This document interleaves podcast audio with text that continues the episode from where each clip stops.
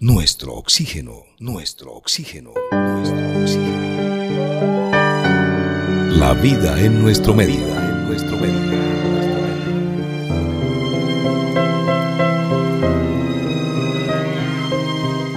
¿Cómo disminuir nuestra huella de carbono? Es una preocupación ya muy personal, también muy empresarial, muy institucional y que está comenzando a dar frutos, porque importantes instituciones educativas se están sumando a este gran objetivo, el carbono neutral, que se refiere al estado que las emisiones netas de gases de efecto invernadero que emitimos al ambiente equivalgan a cero. El objetivo final es no afectar la concentración natural de gases efecto invernadero que existe en la atmósfera y que son necesarios, sino el exceso, el que nos está llevando al cambio climático de una manera acelerada. Así lo ha advertido el panel intergubernamental de las Naciones Unidas con sus diferentes informes. Hoy tenemos un invitado muy especial. Es el ingeniero mecánico Carlos Humberto Clavijo Fuentes, él es máster de Administración de Empresas, máster universitario en Gestión Ambiental y Energética en las organizaciones, especialista en Gerencia de Empresas Comerciales, 31 años en la Universidad del Norte, 29 de los cuales como director de servicios administrativos, responsable de la infraestructura y operación de la planta física, y dos años como director de sostenibilidad ambiental. Para nosotros, un privilegio tener a nuestro invitado que estará en un instante. Nuestro oxígeno. Y en Colombia se está trabajando el tema del carbono neutral y se dice que para lograr esto se debe frenar la deforestación, hacer una tecnificación y un mejor manejo de las tierras agropecuarias y lograr una transición en el aparato productivo para ser menos dependientes de los combustibles fósiles. Para hablar a profundidad de este tema, le damos la bienvenida al ingeniero mecánico Carlos Humberto Clavijo Fuentes, actual director de sostenibilidad ambiental de la Universidad del Norte. Bienvenido, para nosotros es un privilegio que usted nos acompañe para hablar de este tema.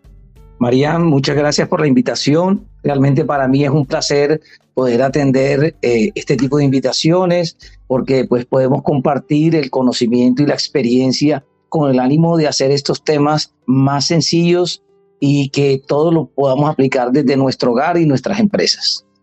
Gracias a usted por aceptar la invitación a este programa que realmente queremos transmitir en un mensaje y en un lenguaje muy sencillo que la gente entienda por qué es tan importante el carbono neutral, en qué momento se empieza a hablar de este tema? ¿Por qué la preocupación de los académicos? ¿Por qué la preocupación de los gobiernos? ¿Por qué la preocupación de la academia?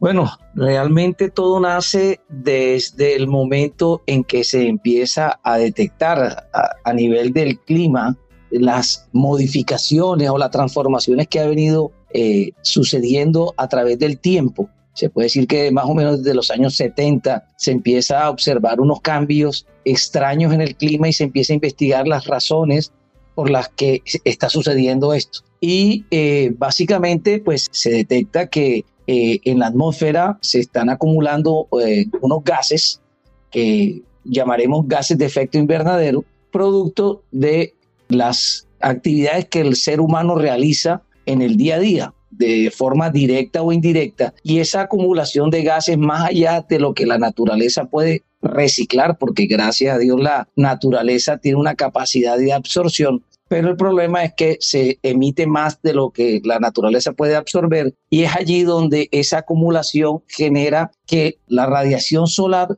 que tiene que salir de la atmósfera no sale y empieza a generar un calentamiento. Eh, básicamente esto nos lleva a que comienza a transformarse el clima.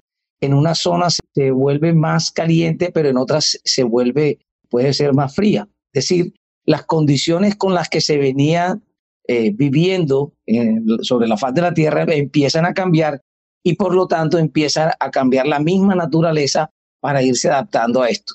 Esas adaptaciones conllevan a momentos críticos que pueden poner o están poniendo en riesgo la vida sobre la Tierra, especialmente la del ser humano. Sabe que cuando hay riesgos para la vida del ser humano, muchas veces a través de las diferentes épocas se han logrado advertencias. Se han dicho, si seguimos contaminando, vamos a llegar al cambio climático, al calentamiento global, pero muchas personas no creen en ello. Fue el caso, por ejemplo, que le ocurrió al Premio Nobel de Química al profesor Mario José Molina, que lo tuvimos en este programa, y nos contaba que cuando él empezó a hacer sus investigaciones de la Universidad de California con su colega Cherry Ronald, y empezó a manifestar de que los gases de efecto invernadero, los clorofluorocarbonos, permanecían en la atmósfera mucho tiempo y que estaban rasgando ese escudo protector llamado la capa de ozono, muchos otros científicos empezaron a, reírse y a decir que eso no era posible. También los clorofluorocarbonos, que son los gases que sirven para los aires acondicionados, para los enfriadores, para los congeladores, pues estaban de moda, le daban confort en ese momento al ser humano. Pero él no se cansó ni se derrotó frente a, estas advertencias, sino que comenzó a hacer un trabajo de ir a las diferentes cumbres ambientales, a las reuniones donde habían preocupaciones de los gobiernos para lograr precisamente detectar qué estaba afectando el planeta. Y fue así como luego estudios de la NASA y de todas estas ondas y satélites que hay empezaron a, a, observar que la capa de ozono realmente se estaba afectando. Sus estudios fueron reconocidos y por eso lograron el Premio Nobel de Química del año 95. Entonces, luego él nos reportó en el programa, nos decía que gracias a que hubo un acuerdo por 12 años de que los países en estas cumbres se habían puesto de acuerdo para disminuir ya y descontinuar los clorofluorocarbonos, pues se estaba recuperando la capa de ozono. Por lo tanto, creo que si todas estas acciones como la que ha iniciado también la Universidad del Norte a través de la Dirección de Sostenibilidad Ambiental, que ingresó recientemente a este programa nacional de carbono neutral, pues esto es un gran ejemplo, es suma de voluntades para que todos sigamos realizando acciones y logremos mitigar el cambio climático, logremos acciones verdaderas para que evitemos precisamente una catástrofe.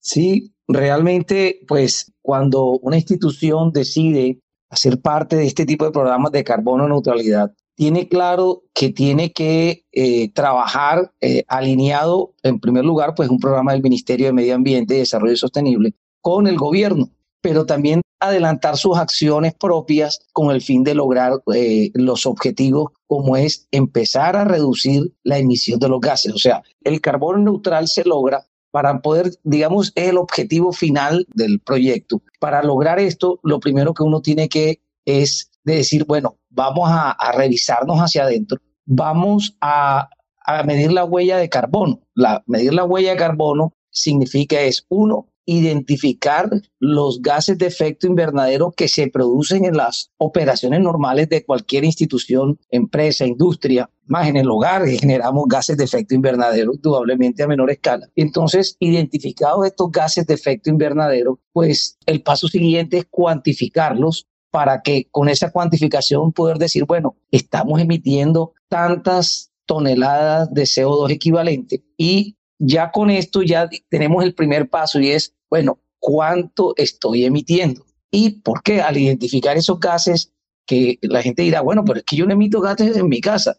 Es que la emisión de los gases, y por eso se llaman toneladas de CO2 equivalentes, es producto de las actividades que hacemos. Una de ellas, la más simple y la que se ha multiplicado exponencialmente, es el consumo de energía eléctrica. Entonces, el solo hecho de consumir energía eléctrica conlleva emisiones de gases de efecto invernadero. ¿Por qué? Porque para producir esa energía eléctrica, pues eh, muchas veces se tiene que utilizar quema de combustibles fósiles. En Colombia tenemos una gran ventaja y hay que reconocerlo. Colombia tiene su generación de energía hidráulica alrededor del 60, casi 70%, es decir, tenemos un 30% de fuentes fósiles y un 70% de, de fuentes hídricas que se consideran que no emiten. Indudablemente por ahí hay un debate cuando se construye una represa, indudablemente tiene un impacto ambiental que tiene que ser mitigado y manejado, pero digamos, dejando eso a un lado, la producción de energía bajo ese criterio pues no genera emisiones. Entonces, consumimos electricidad, pero también hacemos otras actividades, el uso de los vehículos, eh, estamos consumiendo eh, gasolina, diésel, eh, lo que consumimos, porque si yo compro lo que sea, viene en un empaque y para producir ese empaque hubo todo un proceso que consumió energía, que consumió materiales naturales, lo que llamamos materiales vírgenes. Todo eso suma. Uno piensa que no, pero todo eso suma. Y al final entonces determinamos cuántas toneladas de CO2 equivalente. Y a partir de allí es que fijamos el plan de cómo empezar a, reducir, técnicamente mitigar esas emisiones y en la medida en que logremos eh, mitigar, luego revisamos qué tantos sumideros tenemos. ¿Qué los sumideros? Básicamente los bosques, que era lo que comentaba Marian, que el tema de la deforestación pues indudablemente afecta mucho porque quien absorbe naturalmente el, el CO2 que está en la atmósfera son los bosques y las, las plantas en general, pero digamos que los bosques en particular por su tamaño y su capacidad. Entonces, el bosque cumple un papel fundamental, pero no solamente cuando hablamos del bosque en el Amazonas, es el bosque en todas partes, en las ciudades, en donde podamos tener bosques, allí es un sumidero de CO2. Pero como decía al principio, pues esto tiene una capacidad limitada cuando lo que producimos en toneladas de CO2 equivalentes supera en enormes proporciones la capacidad de absorción del planeta. Entonces viene la tarea y es decir, ¿cómo empiezo a reducir esas emisiones? Y es allí donde empiezan los programas de eficiencia energética. Eficiencia energética, ese nombre suena demasiado ingenieril, demasiado complejo. Y es tan simple como que apago la luz cuando no la estoy usando. Eh, si tengo aire acondicionado, pues y no estoy, pues lo apago. O tengo aires acondicionados de, de los, más eficientes, que son los inverters. En general, eh, es buscar la manera de reducir el consumo de energía. Eso es lo primero y en general es tratar de reducir los consumos. Por eso en esta pandemia nos dimos cuenta que estábamos en la casa y cuántos residuos producíamos y nos dimos cuenta que podíamos reducir ese consumo haciendo eh, otras alternativas, nos damos cuenta e inclusive empezar, eh, una de las tareas importantes es el reciclaje.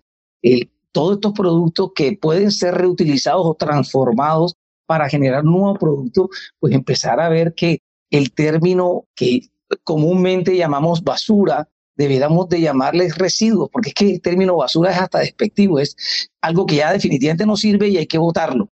Pero cuando decimos votar estamos afectando el medio ambiente. Entonces, si decimos residuo, el término residuo es un término que le da la posibilidad de poder ser introducido nuevamente al ciclo productivo y evitar el consumo de material virgen y con esto pues indudablemente impactar lo menos posible. Entonces empezamos a darnos cuenta que con las cosas que producimos en la casa, que consumimos, los, los equipos inclusive electrónicos, eh, ya hay todo un plan para poder reciclar todas estas cosas. Entonces, todas estas actividades empiezan a reducir las toneladas de CO2 equivalente para luego sí decir, bueno, y ahora ya reduje al mínimo. Entonces, ¿qué más podemos hacer? Entonces, ahí es cuando, y Colombia está trabajando muy fuerte en eso, hay que reconocerlo, el tema de las eh, energías renovables. Eh, Colombia es un país que eh, se ha transformado y se irá transformando en energías renovables.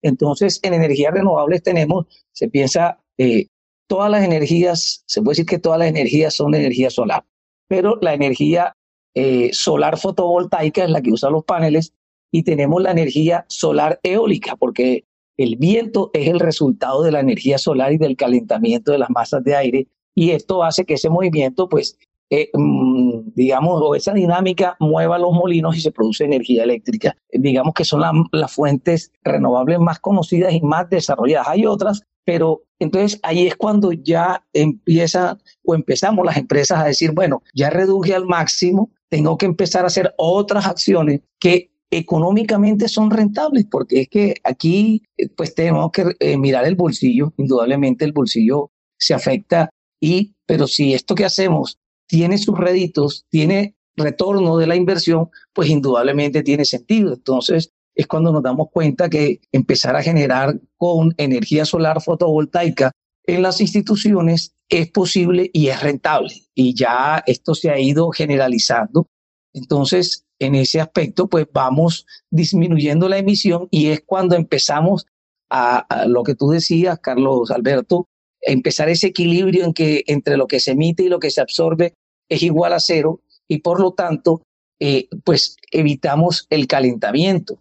Tenemos un reto gigante porque cuando hablamos de calentamiento a veces no tenemos el número claro y en, el informe del IPCC se hablaba que al 2100 pues se permitía hasta 2 grados centígrados. Pero resulta que en el informe que sacaron en agosto del año pasado, eh, los científicos detectaron y concluyeron que más allá de 1.5 era bastante riesgoso y significaba unas transformaciones complejas que ponía en grave riesgo el planeta. Entonces, digamos que se pasó de 2 grados como máximo a 1.5. El problema real es que no es con las metas al 2030 no lo vamos a alcanzar. En el planeta no se va a alcanzar, ningún país lo va a lograr. Y si no alcanzamos 2 grados, pues 1.5 todavía más difícil. Entonces, significa que esto, esto es una tarea de todos, porque muchas veces se habla, no, que el gobierno, no, que las grandes empresas, no. La tarea es de todos los seres humanos, desde la más simple en la casa, en la oficina, hasta la más encopetada tecnología en la industria y en las instituciones. Esto es un tema eh, de todos. Si finalmente eh, un país logra el objetivo y los otros 100 no, pues la sumatoria de eso ante el planeta es no. Entonces tenemos que lograr es el sí y para lograr ese sí es la participación de todos de todas las edades. Entonces aquí tenemos que transformar nuestra cultura y es allí donde viene el enorme reto para lograr estos objetivos que son eh, bastante retadores. La educación ambiental debe ser dirigida a todas las generaciones. Construyamos un proceso continuo y permanente en todas las modalidades educativas. Nuestro oxígeno, la vida en nuestro medio. Ingeniero Carlos Humberto Clavijo, es verdad, tenemos unos retos bastante importantes, pero tenemos una responsabilidad colectiva que empieza por las acciones individuales, la responsabilidad, el respeto al aire, al ambiente, no quemar residuos contaminantes que puedan afectar la atmósfera, que puedan afectar el aire, que puedan afectar el oxígeno. Definitivamente, hay que entender esto de la neutralidad de carbono. Y la neutralidad de carbono, según el Parlamento Europeo, se alcanza cuando se emite la misma cantidad de CO2 a la atmósfera de la que se retira por distintas vías, lo que deja un balance cero, también denominado huella de carbono cero.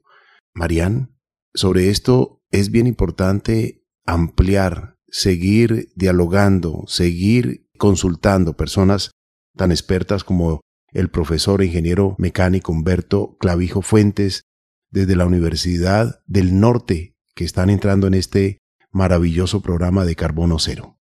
Así es, Carlos Alberto, director Carlos Humberto Clavijo Fuentes. Usted decía al principio, tenemos que identificar, después cuantificar ¿En qué fase estamos en este momento? Sabemos que tenemos un plazo, por llamarlo de alguna manera, hasta el 2050. ¿Qué se va a manejar a corto, mediano y largo plazo? ¿Cuáles son esos resultados esperados? ¿Y cómo van a trabajar ustedes el tema cultural? Porque usted lo decía, por ejemplo, eh, no reciclar en casa es un tema de cultura, de falta de educación. A veces eh, parece que no nos interesará mucho esto, pero el problema es real es latente y nos vamos a afectar por ello. Sí, este, realmente pues nosotros en la Universidad del Norte eh, ya hemos, eh, iniciamos desde hace varios años actividades que nos permitieran dar un manejo controlado a los residuos y a las emisiones que se producen de forma natural. Entonces, por decir algo, nosotros tenemos, pues estamos en Barranquilla a una temperatura muy alta y a, y a unas condiciones de humedad complejas. Entonces, lo que llamamos el confort es difícil. Entonces, la Universidad del Norte pues eh, consume una gran cantidad de energía por el tema de aire acondicionado. ¿Qué hicimos? Pues nosotros, y tuve la fortuna de liderar todos estos proyectos de planta física, es la construcción de distritos de frío. Entonces, nosotros en la universidad fuimos la primera universidad en Colombia en tener un distrito de frío. Hoy en día tenemos dos y eso es eh, la forma más eficiente de lograr el confort en todos los edificios. La Universidad del Norte pues tiene aire acondicionado en todas sus instalaciones. Tenemos hasta un coliseo cultural y deportivo con aire acondicionado, con una capacidad de 3.000 personas.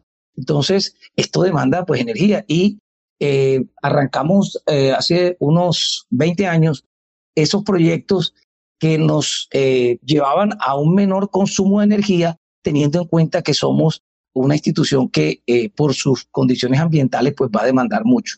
Entonces, lo primero que arrancamos fue a trabajar en estas cosas desde la operación para poder dar soluciones oportunas a problemas eh, complejos. Eh, luego, por ejemplo, detectamos una importante oportunidad de mejora y construimos un centro de acopio, eso fue hace unos 10 años, un centro de acopio de residuos donde todos los residuos que produce la universidad los lleva a un sitio donde los termina de clasificar porque tenemos tanques o canecas que se, pues deberían, las personas deberían, insisto, en ponerlas de forma correcta, cuál es aprovechable, cuáles no son aprovechables y cuáles son orgánicos. Eso no se da tanto.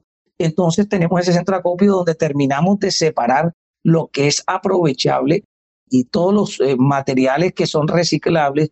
Esos materiales tenemos un operador en ese centro de acopio, se separan, ese centro de acopio se encarga, el operador compra todo este material reciclable y genera ingresos. O sea, es increíble que, por ejemplo, en la universidad tenemos la experiencia que pasamos de generar residuos a unos costos y hoy en día los residuos nos generan ingresos porque lo que se recicla se maneja de una manera eh, óptima, de forma tal que todo eso se logra acumular y se logra vender. Y con eso estamos generando un empleo eh, con prestaciones y todo, el, eh, digamos, el esquema que exige el gobierno para una persona que se encarga de esto. Eso se paga con los ingresos que se producen. Entonces ahí nos damos cuenta que hasta el beneficio social, en la medida en que lo hagamos bien, en que lo hagamos eh, de forma, eh, una, con una metodología muy clara y con unos controles muy establecidos, entonces generamos entonces toda la parte de metal que se da de baja por, por las razones de mantenimiento o nuevos proyectos, pues todo eso se vende, todo eso se pesa y en general entonces también tenemos un centro de acopio como desde hace, pues desde que la universidad está ubicada en su sitio, allá no había alcantarillado y teníamos problemas de alcantarillado. ¿Qué decidimos hacer? Eh, construir plantas de tratamiento de agua residual para, eh, digamos, poder controlar y no, y no dañar el medio ambiente. Hoy en día ya existe el alcantarillado, pero la universidad tomó la determinación de no conectarse al alcantarillado porque nosotros las aguas residuales que producimos, el 100% las tratamos y el 100% la reutilizamos para riego eh, de los campos y jardines. Pues ustedes entenderán que el clima de Barranquilla con este sol tan fuerte demanda mucho más agua y hay que tratar de mantener las cosas verdes porque pues eso le da un ambiente y el campus de la Universidad del Norte es muy bonito y muy arborizado y tenemos muchos jardines. Entonces, una parte importante de estos jardines se riega con agua tratada. Esa agua no es que se trate y se, no, tiene unos procesos de control porque Estamos también eh, eh, en, el sistema de gestión ambiental. Nos eh, empezamos hace dos años a, implementar el sistema de gestión ambiental bajo la ISO 14001-2015 y la idea es que todos estos procesos estén certificados. Y una de las primeras cosas que demanda la ISO o ese estándar es el cumplimiento legal. Entonces, ese, ese cumplimiento conlleva que si tú tratas las aguas, eh, las potabilizas, tienes que, para riego tienes que potabilizarlo un poco más y adicionarle cloro para que no vaya a haber ningún problema de infecciones. Aunque son jardines, pues, pero eh, tenemos que curarnos en salud y todo eso lo hacemos. Entonces, eso también significa ahorro, porque se pudieran imaginar la cantidad de agua que tendríamos que utilizar para regar la universidad y mantenerla verde utilizamos una parte eh, de agua potable, pero una gran parte de, esas aguas residuales tratadas. Entonces, nosotros no hacemos vertimientos a ninguna fuente de agua, sino que la tratamos. Entonces, todas estas eh, acciones que se fueron haciendo en el tiempo, hoy en día, desde la óptica de la Dirección de Sostenibilidad Ambiental y con los lineamientos pues, de la alta dirección, se empieza a calcular eh, los factores de emisión de, de, nuestra planta física y eso nos permite entonces eh, identificar a dónde vamos a seguir trabajando. les cuento una, un proyecto que ya estamos haciendo, aprobado debidamente por la Rectoría y es eh, eh, debemos de salir este año ya y esperamos que a final de año esté funcionando, es tener el parque solar universitario más grande de Colombia. Pensamos montar un parque solar en unos terrenos que tenemos eh, ahí en la universidad, están separados por una calle, pero están, digamos, ahí mismo, y vamos a generar 3 megavatios de energía solar para alimentar la universidad en su demanda de energía y con esto eh, vamos a mitigar o vamos a reducir el consumo de energía eléctrica alrededor de un 50%. Eso, pues, tanto en dinero como en emisiones es muchísimo. Y es un gran esfuerzo que estamos haciendo, pero que a todas luces también es rentable porque los costos de la energía pues salen más económicos que eh, la energía de la red desde el punto de vista financiero. Pero indudablemente desde el punto de vista ambiental esto es maravilloso porque pues lograremos un objetivo bien interesante de ir empezando a reducir. Pues muy importante esto que usted nos ha dicho, profesor e ingeniero Carlos Humberto Clavijo, y felicitamos, felicitamos a la Universidad del Norte por este gran esfuerzo de contribución, no solamente con un gran ejemplo para el estudiantado, sino que también se suma a estas importantes universidades de Colombia y del mundo que están entrando en carbono neutral. Así es, Carlos Alberto, y le agradecemos inmensamente al director de Sostenibilidad Ambiental, el ingeniero mecánico Carlos Humberto Clavijo Fuentes, por acompañarnos y nos encantaría una reflexión final de su parte para todos los oyentes. ¿Por qué es importante que pensemos en los temas ambientales?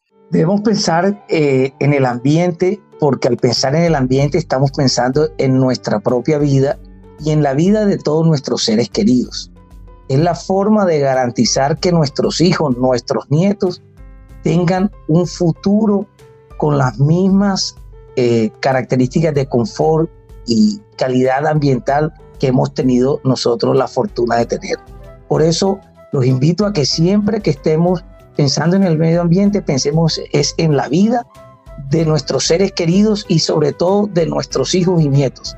Esa es la forma de lograr la transformación y les quiero agradecer la invitación. Para mí ha sido un enorme honor y placer poder manifestarles lo que estamos haciendo desde la Universidad del Norte. Muchas gracias. Gracias a usted. Para nosotros un gran honor tenerle en el programa. Al ingeniero Carlos Humberto Clavijo Fuentes de la Universidad del Norte, director de Sostenibilidad Ambiental.